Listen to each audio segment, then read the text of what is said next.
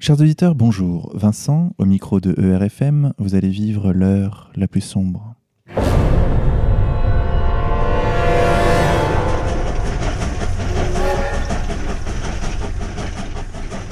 Chers auditeurs, pour cette 22e émission, nous avons le plaisir d'accueillir Vincent de la librairie Facta. Vincent, bonjour. Bonjour. Merci d'avoir accepté notre invitation. Alors, pour nos auditeurs qui ne vous connaîtraient pas, je vais vous présenter brièvement. Vous êtes, disons-le, le continuateur d'Emmanuel Ratier, décédé le 19 août dernier. Oui, on peut dire ça. Après avoir été son bras droit durant euh, presque 25 ans. C'est ça. Vous vous occupez donc de la rédaction de la lettre confidentielle d'informations, faits et documents, qui est un journal bimensuel auquel on peut très facilement s'abonner en allant sur le site faitsetdocuments.com, rubrique abonnement. Vous vous occupez également de la librairie Facta, qui se situe... Euh, 4 rue de Clichy, euh, Paris 9e. Voilà, dans laquelle on trouve de nombreux ouvrages euh, d'intérêt, dont ceux d'ailleurs des éditions Contre-Culture avec lesquelles euh, vous êtes partenaire.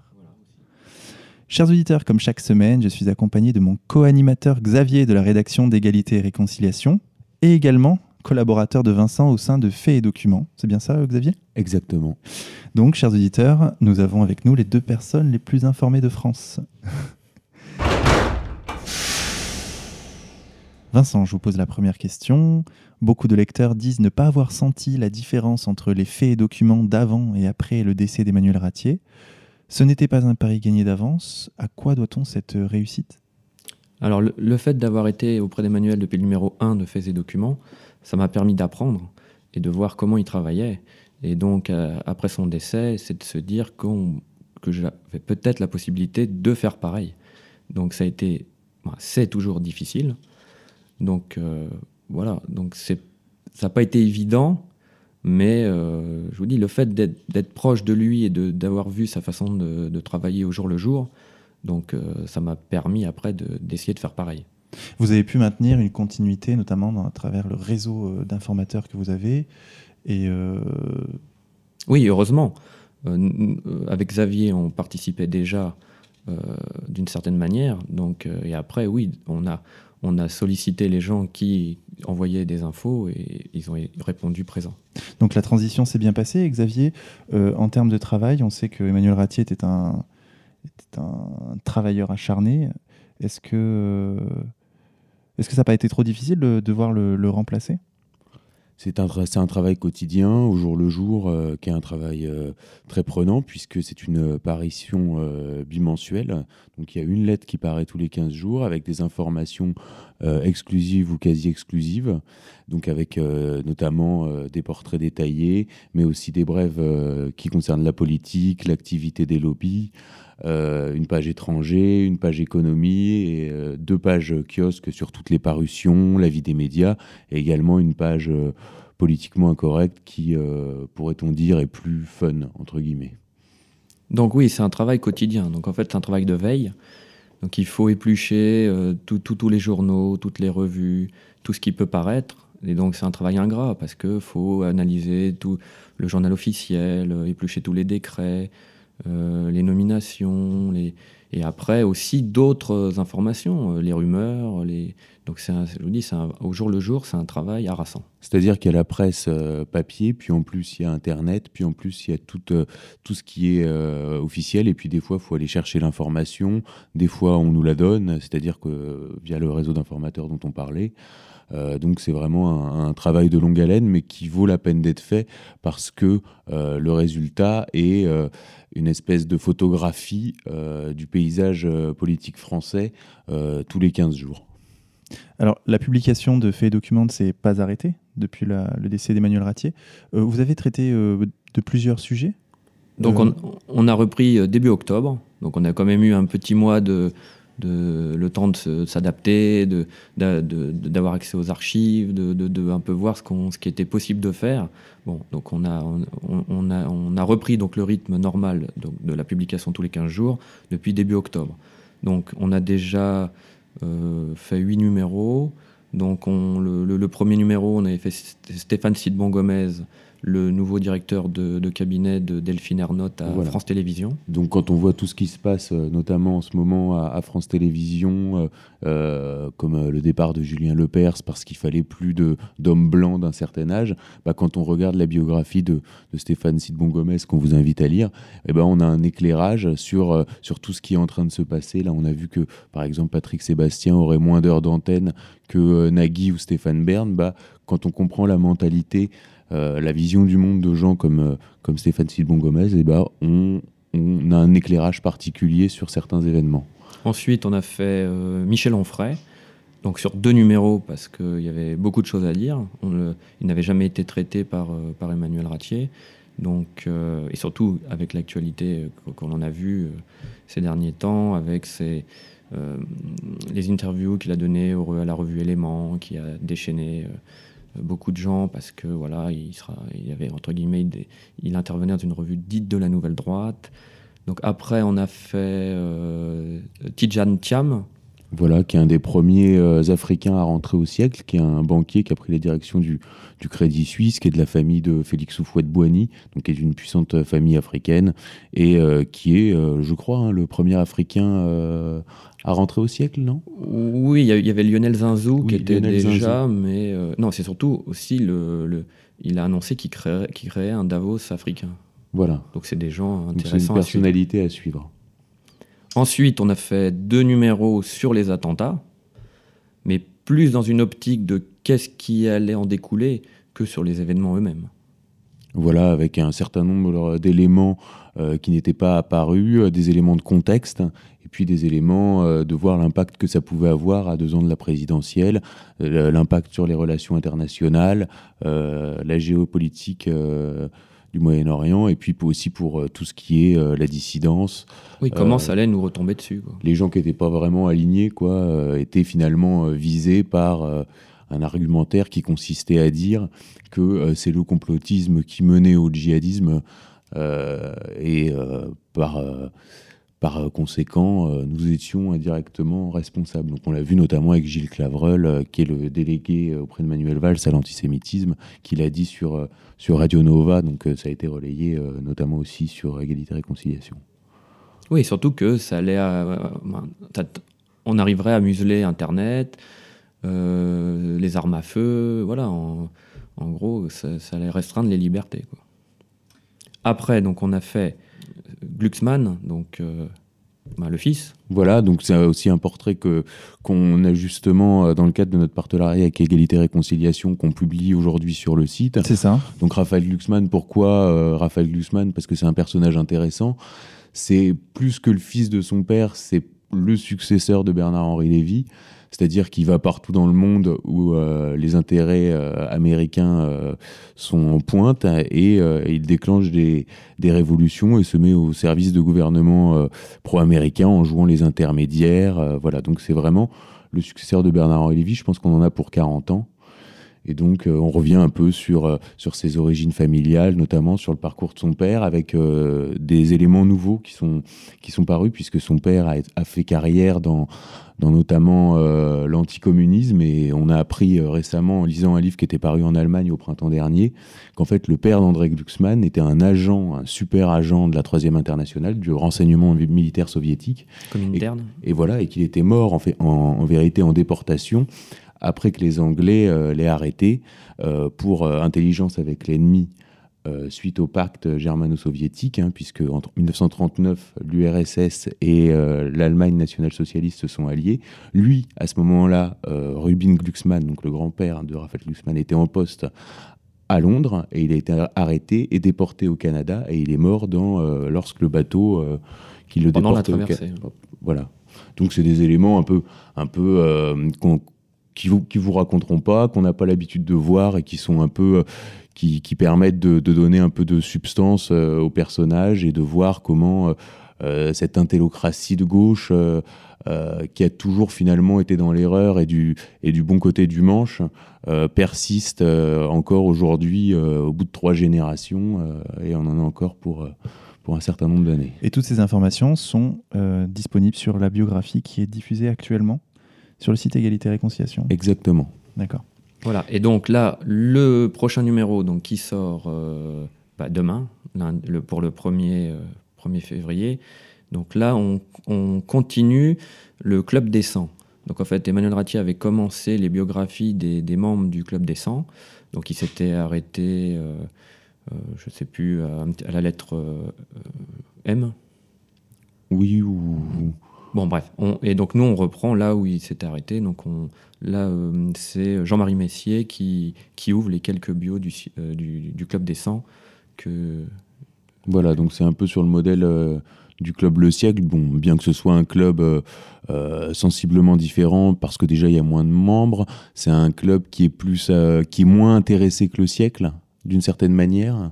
Oui, mais c'est quand même un, un, club où les, les, les, les un certain pouvoir se rencontre. Donc, un certain pouvoir même se si c'est autour de la gastronomie, c'est voilà. qu'un prétexte. C'est-à-dire que les gens sont, se cooptent entre eux, il faut des parrains, donc il euh, y a quand même ce côté euh, club select. Donc c'est un club euh, assez secret quand même, il hein. y, y a très peu d'informations sur ce club, donc on dévoile la liste des membres de ce club. Alors c'est très varié, hein. ça va de, de, Pierre Arditi à Philippe Bouvard, en passant par des grands banquiers comme, comme Michel David Veil. là, donc dans le numéro en question, on a actualisé la biographie de Jean-Marie Messier, donc c'est tout le parcours de Jean-Marie Messier depuis, euh, depuis 2005, parce qu'on le croyait mort et enterré, et puis finalement on se rend compte qu'il est, est toujours bien vivant. Euh, pour, pour le meilleur et surtout pour le pire. Donc, donc voilà, et puis des personnages de l'ombre comme, comme Serge Michel, qui est une personnalité centrale du, du, BTP en France, dont, dont on propose une biographie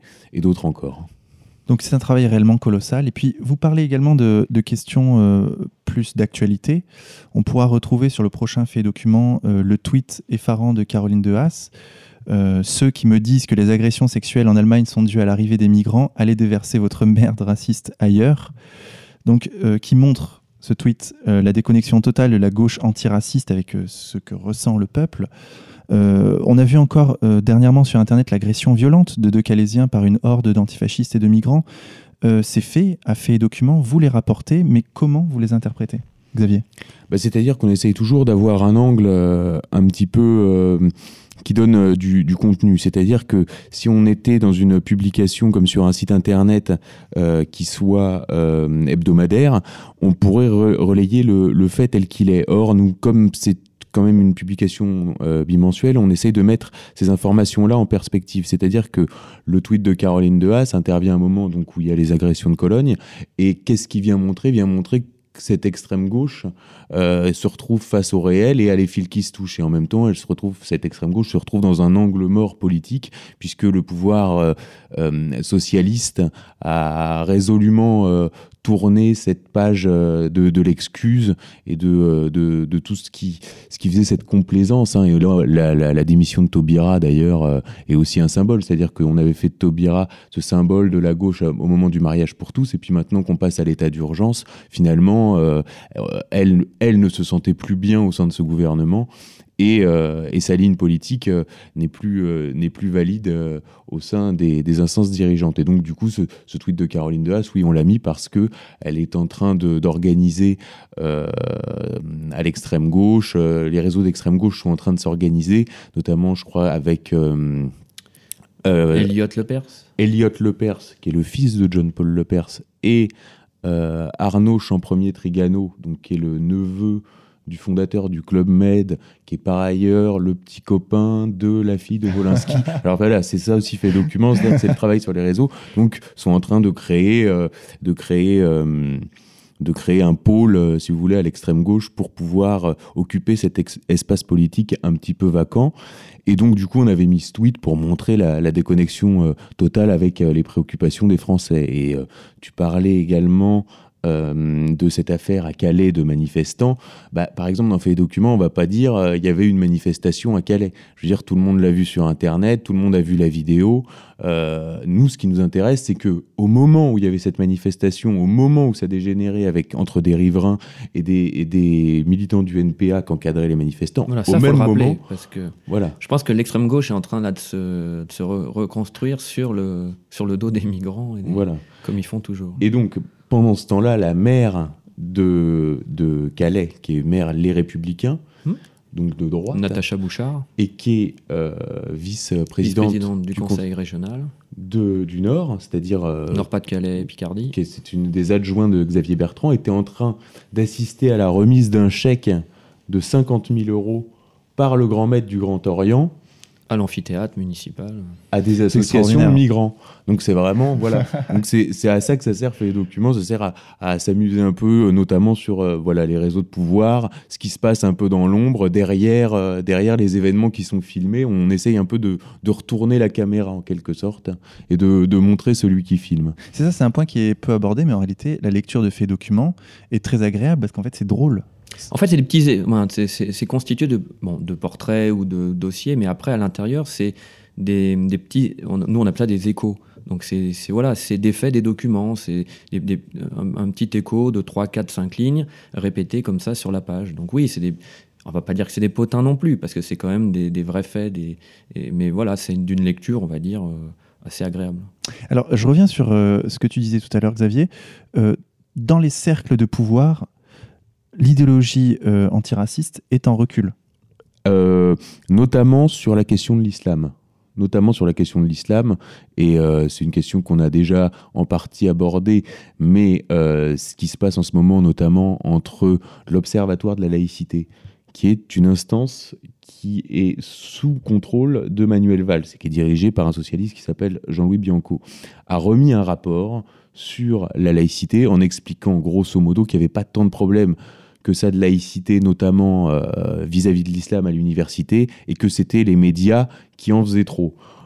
Or, le comité laïcité de République... Oui, qui est un, paravent du Grand Orient. Voilà. Pour, en un mot commençant à gueuler, pour dire que c'était pas possible de faire des rapports comme ça. Elisabeth Badinter, qui est très liée au comité laïcité République, a dit sur euh, France Inter, donc ça, cette phrase a été euh, assez relayée, a fait beaucoup de bruit, qu'il fallait pas avoir peur de se faire traiter d'islamophobe. Imaginez euh, qu'Elisabeth Badinter dise ne faut pas avoir peur de se faire traiter d'antisémite. Vous voyez, c'est de ce niveau-là. donc a dit ça en visant l'Observatoire de la laïcité. Emmanuel Valls, devant le CRIF, le 18 janvier, a pris position pour Elisabeth Badinter contre l'instance qu'il euh, contrôle pourtant. Donc c'est une, espèce de mini-révolution qui est en train de se passer à gauche, et c'est tout l'objet du débat euh, euh, entre, Alain Finkielkraut, et, et, Daniel Cohn-Bendit qu'on a vu sur France 2 dans Des paroles et des actes. Alors justement, que vous, vous avez compris, non? Compris quoi? Non, pendant le débat, je dis, ils ont parlé une autre langue. Voilà, c'est ça, c'est justement de ça dont je voulais parler. Et on a vu un, échange absolument hallucinant entre euh, ces deux personnages euh, en hébreu. Alors, qu'est-ce qu'ils se sont dit, Xavier, exactement? Et qu'est-ce que ça voulait dire, le fait qu'ils se parlent en hébreu, à ce moment-là? Alors, déjà, ce qui est très intéressant dans ce débat, c'est que c'est un débat qui est annoncé comme un duel au sommet, si on veut. C'est un peu le, le tapis Le Pen de Paul Amar, si on veut. Donc, c'est annoncé comme un, duel au sommet entre le leader de mai 68 qui incarne l'extrême gauche et euh, l'académicien euh, qui incarne la défense de la langue française, de la tradition française, qui serait euh, Alain Finkielkraut.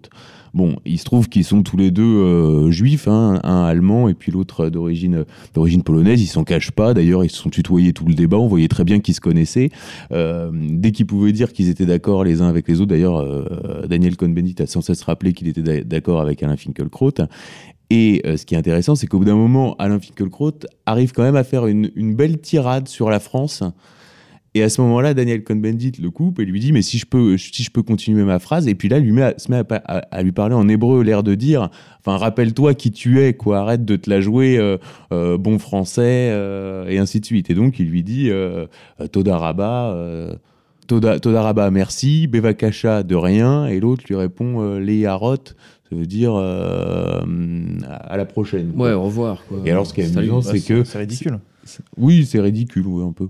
Mais puis surtout que c'est le côté sans gêne de Daniel Cohn-Bendit quand même. Hein. Il, y a, il, est coutumier, quoi. C'est-à-dire d'arriver sur les plateaux, d'écarter les jambes. Quand il, quand il avait dit qu'il allait fumer du hashish avant de venir, qu'il aimait bien les petits enfants, et ainsi de suite. Donc c'est un peu, un peu son côté de cette bourgeoisie euh, cosmopolite euh, très sans gêne finalement hein, qu'on retrouve dans, dans cet, échange. Et, d'ailleurs euh, euh, David Pujadas était, Ah oui, était était, estomaqué. était extrêmement gêné. Quoi. Alors, heureusement, il n'y avait pas beaucoup Il y avait que 2,2 millions de téléspectateurs parce que ce genre de débat euh, truqué euh, n'attire plus les masses euh, non plus. C'est quand même. euh, Tout le monde a un peu identifié que, c'était comme du catch.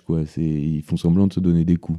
Et alors, on a vu également au cours de cette émission un clash qui a fait la une dans, les, dans les journaux. C'est le clash entre Finkelkraut et une certaine William Beruma. Mais cette personne, alors en, se renseignant, je me suis rendu compte qu'elle était euh, de l'organisation de la manifestation où tu t'étais fait euh, tabasser. La manif pour la dignité. Voilà. Donc, encore une fois, euh, pour interpeller euh, Alain Finkielkraut, et d'ailleurs, son, accusation sur le débat, puisqu'elle elle assiste au débat, et puis elle leur dit, mais ce débat, euh, attise la haine, finalement. C'est-à-dire que ce, débat provoque la guerre civile, qui est une accusation assez légitime, et qui, ressort de, vraiment de- de la du, du visionnage de ce débat.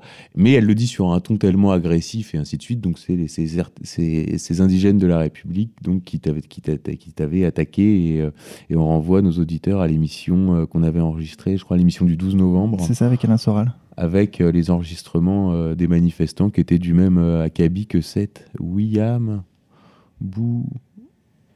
Beruma. Beruma. William Beruma. a priori, a priori, c'était c'était pr- ben, c'était préparé parce qu'il y a eu il y a un tweet qui, est- qui, est- qui est- qui a été fait par une journaliste euh, un petit peu avant la tirade là et où elle disait en gros attention préparez-vous ça va euh, il va se passer quelque Voilà. chose euh.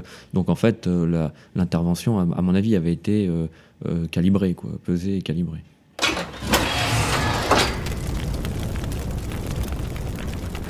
Alors, je reviens sur euh, un autre euh, fait médiatique que- dont tu as parlé tout à l'heure, euh, Xavier. C'est la démission de Christiane Taubira la semaine dernière. Donc, on l'a vu à la règle du jeu aux côtés de Bernard-Henri Lévy, qui la veut comme nouvelle Marianne. On a l'impression que les médias la présentent comme une sorte d'idole républicaine. Comment a fait les documents vous interprétez cette démission et le traitement médiatique de cette démission?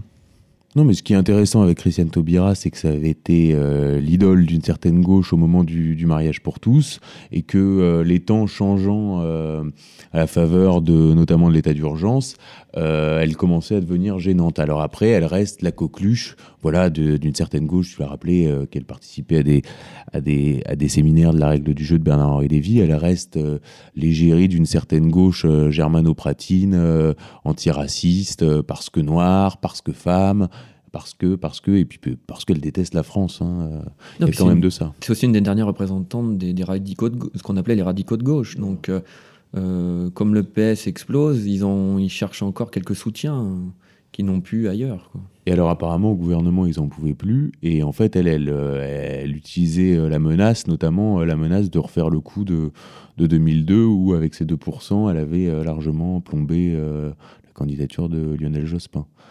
Alors euh, euh, son successeur euh, Jean-Jacques Urvoas qui est un proche de Manuel Valls qui est encore un, un breton. hein, il y a un vrai, il y a une vraie présence bretonne au sein du gouvernement. Bah, faut peut-être voir les, les, les résultats des, des dernières élections régionales. Je pense que c'est la, la seule région qui a massivement voté à gauche. Donc, euh, ils ont encore quelques, quelques leaders là-bas. Voilà, donc, et puis qui va, euh, je pense, euh, durcir, serrer un peu la vis au niveau du, du, de tout ce qui est, de toutes les problématiques numériques, je pense, notamment. Ah bah, c'était déjà son, son C'est créneau. c'est son cheval de bataille. Donc, euh, bon, on peut se réjouir du départ de, de Christiane Taubira, mais euh, ceux qui suivent sont pas nécessairement euh, meilleurs. Voilà. Donc, il faudra lire Faits et Documents. Voilà. Donc, le, le prochain. Parce qu'évidemment, comme faisait Ratier, on, on fera le portrait de Jean-Jacques Urvoas. Très bien. Alors, dans Faits et documents, il y a une rubrique passionnante, je dois bien le dire. Euh, c'est la rubrique kiosque, où vous indiquez euh, l'ensemble des sorties euh, des deux dernières semaines ou du, mois précédent? Oui, c'est ça, c'est l'actualité à la fois euh, littéraire, euh, les expositions, euh, quelques nominations dans, ces domaines-là, des médias, des, un peu la, la, presse. euh, voilà, donc c'est. Alors il y a deux pages kiosques, oui. Et alors, il y a une sortie dont on ne peut pas ne pas parler aujourd'hui, c'est la sortie euh, de Mein Kampf, qui est tombée dans le domaine public le 1er janvier 2016. Il sera publié aux éditions Fayard, notamment. Euh, je crois savoir que vous vendiez déjà des exemplaires de cet euh, ouvrage à la librairie Facta. Ah oui, oui, de toute façon, il y, y avait une- il y a, y y toujours eu une édition, donc, mais nous, aux nouvelles éditions latines, Mhm. qui de tête euh, est, est publiée depuis 1934. Donc, et c'était la seule, et c'est toujours la seule édition française officielle. Mais celle de Fayard, après, euh, euh, finalement, ne sortira pas avant 2018. Parce qu'en fait, ils se sont rendus compte que euh, fallait rajouter des, annexes, des notes, des explications, et donc ils allaient utiliser l'édition allemande là, qui vient de paraître, mais le temps de l'adapter, de la traduire, tout ça, ça reprendrait encore presque deux ans. Donc, euh, pour l'instant, la, seule- la- la seule version française, c'est toujours celle des nouvelles éditions latines. Est-ce que cette version se vend bien? Ah oui, oui, oui, mais c'est toujours bien vendu. Et c'est... Mais, mais je veux dire que le, le- la- l'acheteur, est- c'est, c'est des étudiants, des universitaires, des... voilà, c'est pas forcément des gens, euh, des néo-nazis ou des. euh, c'est, un- livre euh, qu'il faut, entre guillemets, qu'il faut lire, puisque euh, faut que chacun se fasse son avis.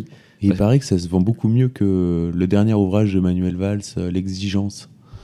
Ah ben oui, oui, je crois que Manuel Valls en a vendu 410.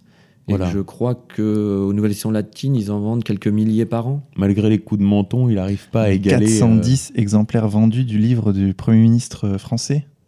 C'est absolument extraordinaire. Dé- Peut-être que dans 70 ans, on se demandera euh, va-t-on rééditer l'exigence Alors, faudra mettre des notes oui. de, bas, de, de bas de page. Pour sais. expliquer le contexte. Et donc justement sur Mein Kampf, euh, vous faites part dans euh, le fait et document euh, qui va sortir lundi euh, de problèmes de traduction? Oui, bah alors, on- alors on, on peut revenir sur la. En fait, donc Mein Kampf est dans le domaine public depuis le 1er janvier 2016. Donc, euh, après, la grande question, c'était de savoir euh, euh, qui le rééditera, comment, avec que le texte ou alors avec des notes, des annotations. Donc, en Allemagne, ils ont fait fort, entre guillemets, ils ont publié, donc une, ils ont refait l'édition comme la première, donc en deux volumes. Mais en Allemagne, là, bon, devait faire 800 pages. Donc là, en Allemagne, il y a une version qui est sortie qui fait 2000 pages. Donc, donc il y a beaucoup de notes, beaucoup de- d'explications, voilà. Donc, euh, et donc, euh, et la grande surprise, ça a été, c'est qu'ils ont eu 15 000 précommandes, alors qu'ils voulaient en faire un tirage de, de, de 4 000 exemplaires. Donc, c'est déjà les, les grands cris en disant qu'il y a des, qu'il y a 15 000 néo-nazis euh, en Allemagne, alors que ce n'est pas le cas. Après, après recoupement, ils se rendent compte que dans les librairies allemandes, les gens qui le commandent, c'est pas, euh, voilà, c'est c'est- c'est c'est pas un profil de néo-nazi. Et donc en France, donc l'adaptation en France, elle s'est trouvée compliquée aussi parce que tout le monde s'est dit, euh, est-ce qu'on fait juste une traduction, une nouvelle traduction? Donc, qui est quand même. Parce que, y a, en fait, ce, qui, se disait, c'est que la première traduction, donc euh, aux nouvelles éditions latines, euh, il y avait peut-être quelques. euh, euh, alors, je vais pas dire que c'était une. On peut pas dire une mauvaise traduction, c'est pas vrai. C'est que c'est une interprétation. Le traducteur, lui, euh, interprète le mot, parce qu'il y a des mots allemands qui sont difficilement traduisibles.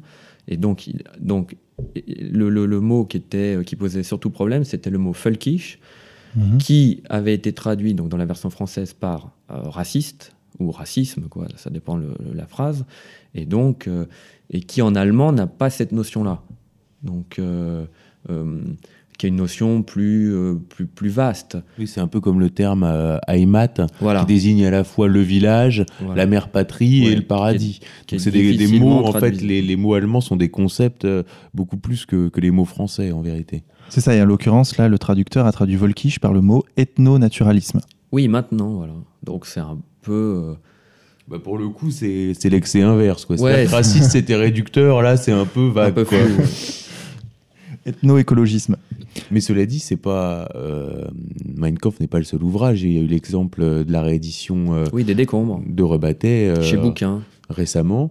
Donc en même temps, c'est ça qui est paradoxal, c'est qu'on observe que c'est un, un bon filon. Là, on arrive euh, donc euh, 70 ans après la guerre. Euh, énormément d'ouvrages euh, rentrent dans le domaine public, sont rééditables. En même temps, l'édition est un secteur qui est quand même un mal. petit peu en crise.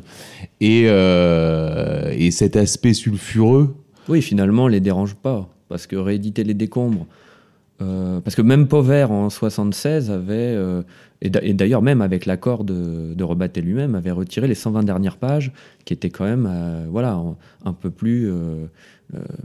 avec des termes, on va dire, qui, qui, qui pouvaient choquer. Et bien là, bouquin le reprend, certes, en mettant des notes, mais je pense que les gens sont assez grands pour se faire un avis, remettre dans le contexte et de se dire voilà, un texte qui paraît en 1942, il n'y a pas eu. voilà, maintenant il y a le recul. Peut-être que la surabondance de notes sera même peut-être contre-productive. Après, faut voir. Il y a des notes qui expliquent, par exemple, il y a eu la même chose pour les pamphlets de Céline dans la version québécoise où euh, ça apporte un plus, parce que dedans, des fois, les auteurs citent des marques, des noms, des gens qu'on n'a pas connus. Donc c'est bien d'avoir en bas de page euh, une note qui vous explique qui était la personne, ou que c'était par exemple une marque euh, d'un produit de l'époque qui a disparu. Donc, mais après, si c'est juste pour dire les heures les plus sombres, voilà, ça, ça, je pense que les gens sont assez grands pour. Euh, mais a priori, non. Il faut euh, encadrer les gens, il faut leur tenir la main. Et ils pourront de toute façon accompagner la lecture du, de Mein Kampf par la lecture d'un autre livre qui va tomber dans le domaine public, qui est le journal d'Anne Frank. Mais c'est pas sûr, je crois. Ah je, crois qu'il y a toujours un. Euh, oui, parce qu'ils ont joué sur le fait que ça avait été réécrit, qu'il y avait des choses qui avaient été ajoutées, donc qui repoussaient le. Ah, il y a des choses qui ont été ajoutées. Ah bah a priori, euh, oui, euh, si, si j'ai bien suivi l'affaire. Alors il y a une autre page qui est aussi euh, assez impressionnante par son contenu, c'est la page économie.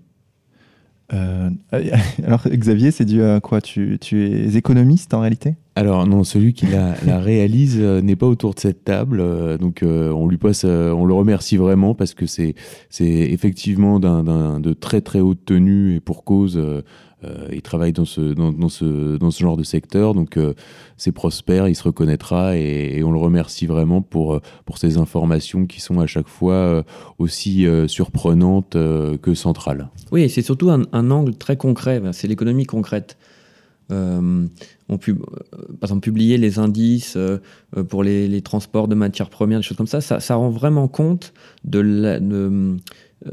l'actualité. de, euh, comment, comment je pourrais dire l'économie réelle quoi. C'est à dire que si les bateaux euh, sont vides c'est que ça va pas quoi. Donc c'est à dire c'est pas du blabla quoi. C'est un indice très, très intéressant. Donc c'est aborder l'économie euh, avec des avec, avec un angle comme ça vraiment bah, concret par rapport à d'autres choses. C'est pas voilà. Puis toujours avec cet esprit de synthèse qui caractérise faits et documents. D'ailleurs, je crois savoir que c'est une contrainte euh, qui est quand même très importante pour toi, Xavier, dans l'écriture notamment de, de certains articles bah c'est euh, le défi qu'on a euh. C'est-à-dire que dans Fait documents, le but, c'est quand même d'avoir une information par mot et donc euh, d'être le plus synthétique possible, c'est-à-dire qu'on tire pas à la ligne, c'est-à-dire que s'il reste euh, reste trois lignes, et eh ben on peut pas euh, allonger les autres échos jusqu'à ce qu'on ait les trois lignes. Il nous faut un écho de trois lignes supplémentaires. Donc on repart on repart à la chasse aux informations. Et, et, on essaye d'en mettre, d'en mettre le plus possible pour avoir, comme je l'ai dit, un instantané tous les 15 jours de, du paysage politique français euh, à, euh, à 380 degrés. Oui, d'être le plus juste possible. Moi, moi, je fais très attention à, ce que tout soit vraiment juste, c'est-à-dire les, les, noms, les fonctions, euh, voilà, qui, qui, ça soit vraiment au, plus juste. Voilà. Je pense que la marque de Faits et Documents, c'est ça. Donc vous êtes vraiment dans la continuité du travail d'Emmanuel Ratier?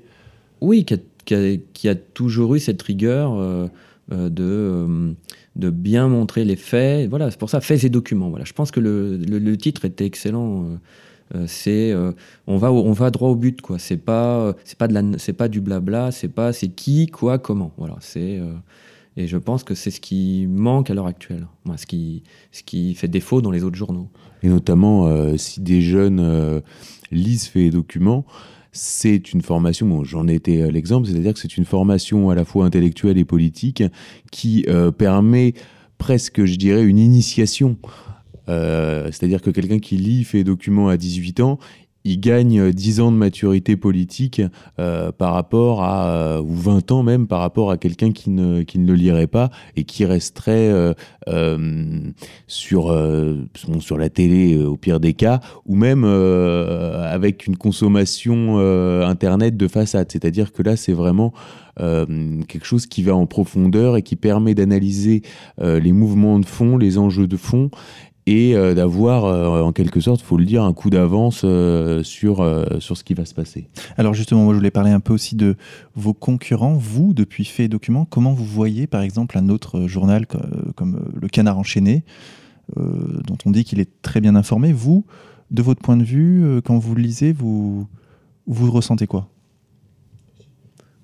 Bah, non, oui, le canard enchaîné a, a, des informations, mais moi je pense que nous, on apporte toujours quelque chose en plus je sais pas comment dire, c'est pas euh, eux vont donner plus des anecdotes, voyez, du, des bruits de couloir. Moi, moi, je pense, moi, je vois le plus le canard enchaîné comme ça. C'est l'association de la presse présidentielle, si vous voulez. Ils mangent avec les ministres, alors ils vont avoir le bon mot du ministre. Mais est-ce que cette information apporte réellement quelque chose? Alors en plus, bon, alors c'est une institution, le canard enchaîné, c'est un journal qui va avoir 100 euh, ans cette année, je crois.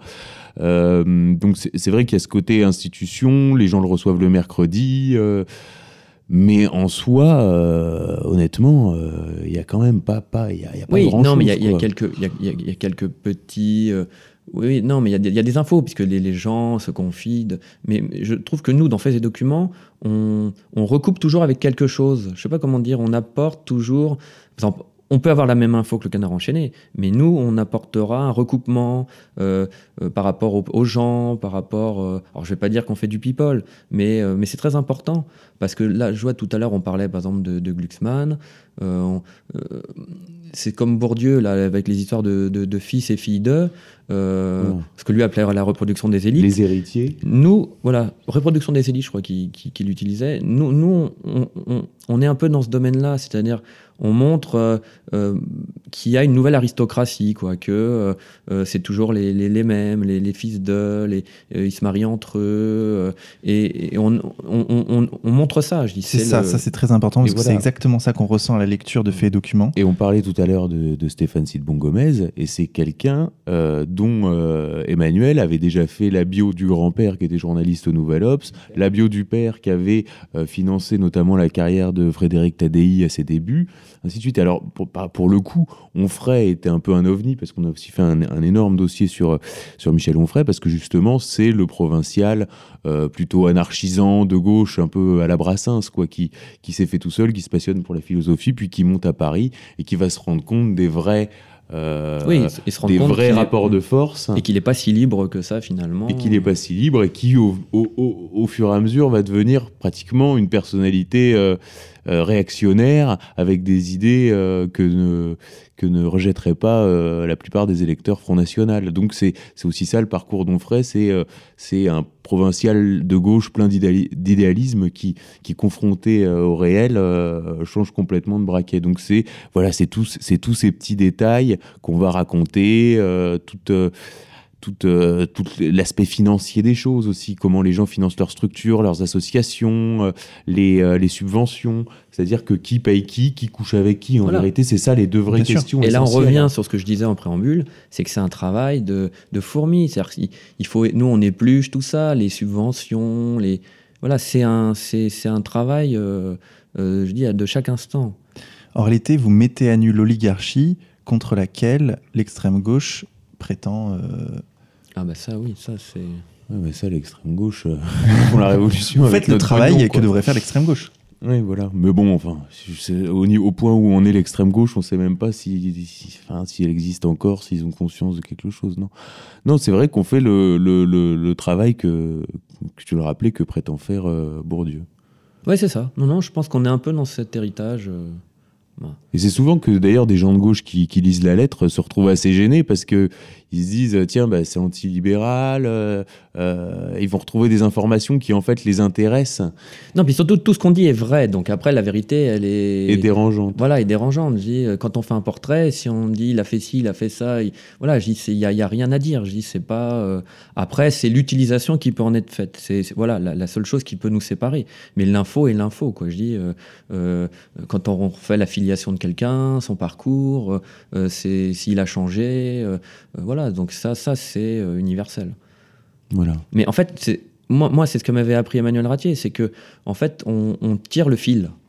Ouais, on a un fil et nous, on tire le fil pour dérouler la pelote et, tout vient. Voilà, je dis, mais c'est un, c'est, un vrai travail. franchement, c'est, euh, ça paraît simple comme ça à raconter, mais c'est vraiment euh, très difficile. Dis, euh, tous les jours, tout lire, tout, tout découper, tout classer, tout trier. Parce qu'après, il y a aussi un travail d'archivage. C'est que si demain on dit, tiens, on va faire, par exemple, là, là le, le prochain numéro, euh, bon, il y a un numéro qui sort là avec le Club des 100, mais on est comme il est fait, on est déjà en train de rédiger le prochain, donc celui du, 15 février. Donc on a dit qu'on ferait Jean-Jacques Urvoas. Mais par exemple pour Urvoas, il faut heureusement qu'Emmanuel Ratti avait euh, déjà 20 ans, 30 ans de documentation, parce que du, on claque pas des doigts et on n'a pas 20 euh, ans, 30 ans de, documentation sur Urvoas, même grâce à Internet. Donc déjà, on bénéficie de toute la documentation de de, Ratier. Et ça, ça on l'en remercie parce que en fait, il a, il a créé quelque chose de, je vais dire, d'exceptionnel. Même dans les grands journaux, ils n'ont plus de, documentation. Moi, je me souviens, il y a, déjà plus de dix ans, euh, euh, avec Emmanuel, on, je sais plus, on, avait appris ça, c'est que même dans les journaux, ils avaient euh, pas jeté, mais en fait, ils externalisent leur documentation. C'est-à-dire que même eux n'en ont plus, quoi. Donc après, il euh, ne faut pas être étonné qu'il n'y ait pas d'articles avec, euh, avec euh, plein d'informations, et parce qu'il parce qu'il travaille à partir de rien. Et c'est la mise à jour de cette documentation qui représente d'ailleurs la plus grosse partie du travail, c'est-à-dire c'est une lecture de la presse tous les jours, découper les articles par personnalité, les classer dans la, dans la documentation, euh, éplucher euh, le journal officiel, euh, un certain nombre de publications confidentielles que les gens connaissent moins, je pense en particulier au bulletin quotidien ou à ce genre de, de publications que, que les gens ne lisent pas tout simplement pour des raisons de, de coût. Hein. Euh, donc, pour pouvoir euh, produire une information de qualité, notamment via ces portraits détaillés, euh, parce qu'une information n'a de sens que si elle est mise en perspective avec d'autres informations. Et comme tu l'as rappelé, pour ça, il faut faut euh, défaire la, oui, pelote. pour défaire la pelote, il faut déjà avoir des connaissances parce qu'il euh, faut, faut, aussi connaître les, les, milieux, les réseaux pour associer les gens.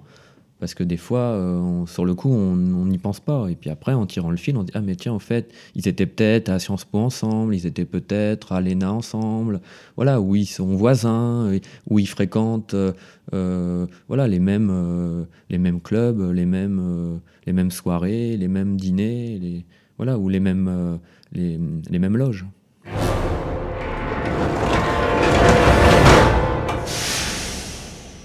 Chers auditeurs, je vous rappelle que vous pouvez vous abonner à la revue Faits et Documents sur le site faitsetdocuments.com, rubrique abonnement. D'ailleurs, je crois savoir que les tarifs sont très intéressants, euh, Vincent. Alors, le tarif, c'est 80 euros pour 21 numéros. C'est pas un abonnement annuel, c'est 21 numéros. Donc, ça revient à 3,50 euros. Euh, voilà, ce pour les 15 jours, je pense que c'est pas cher payé pour le, la, masse d'informations euh, par chaque numéro. Et puis pour nos auditeurs qui voudraient se faire une idée du contenu de la revue, nous les, euh, nous les invitons à aller consulter les, les, biographies qui sont disponibles sur le site d'égalité et réconciliation, et notamment la dernière. Celle de Raphaël Luxman, donc en ligne euh, pendant que vous écoutez cette émission. Donc Faits et Documents donc, est une revue qui a aussi besoin d'informateurs. Donc euh, j'appelle donc les auditeurs si des gens ont des documents, des, des informations, donc euh, n'hésitez pas à nous joindre. Donc soit directement à la librairie Facta, donc comme j'y suis, donc vous pourrez me, me voir. Euh, ou par mail, euh, donc euh, librairiefacta.wanadoo.fr. Donc j'invite les gens, si vous pensez avoir des, des documents, des infos, des... nous on est preneurs. Voilà, je, je, remercie par avance les gens qui nous envoient déjà des, des documents. Par exemple, je donne un exemple, pour les élections, on est toujours content d'avoir les professions de foi. Euh, des candidats, les listes, parce que, euh, étant nous à Paris, on n'a pas forcément accès aux, documents. Parce que, comme j'explique toujours, les, documents, on peut, on peut les avoir sur Internet, mais euh, c'est toujours bien d'avoir le, le papier, le, vrai document, parce que ça, ça fait, entre guillemets, plus preuve. Moi, nous, on aime bien euh, illustré par un vrai document et pas par une, une, copie d'écran. Voilà. Donc j'appelle les, les, auditeurs à nous aider du, de leur possible. Et vous vous trouvez donc, je le rappelle, à 4 rue de Clichy, à Paris. Voilà, donc la librairie Facta est avant tout une librairie d'occasion, sur plein de thèmes, et donc un petit peu aussi de, de livres neufs, dont voilà, nous, nous, diffusons Contre-Culture, euh, le retour aux sources, voilà, d'autres éditeurs amis. Et donc, euh, on est ouvert du mardi au samedi, de midi à 19h.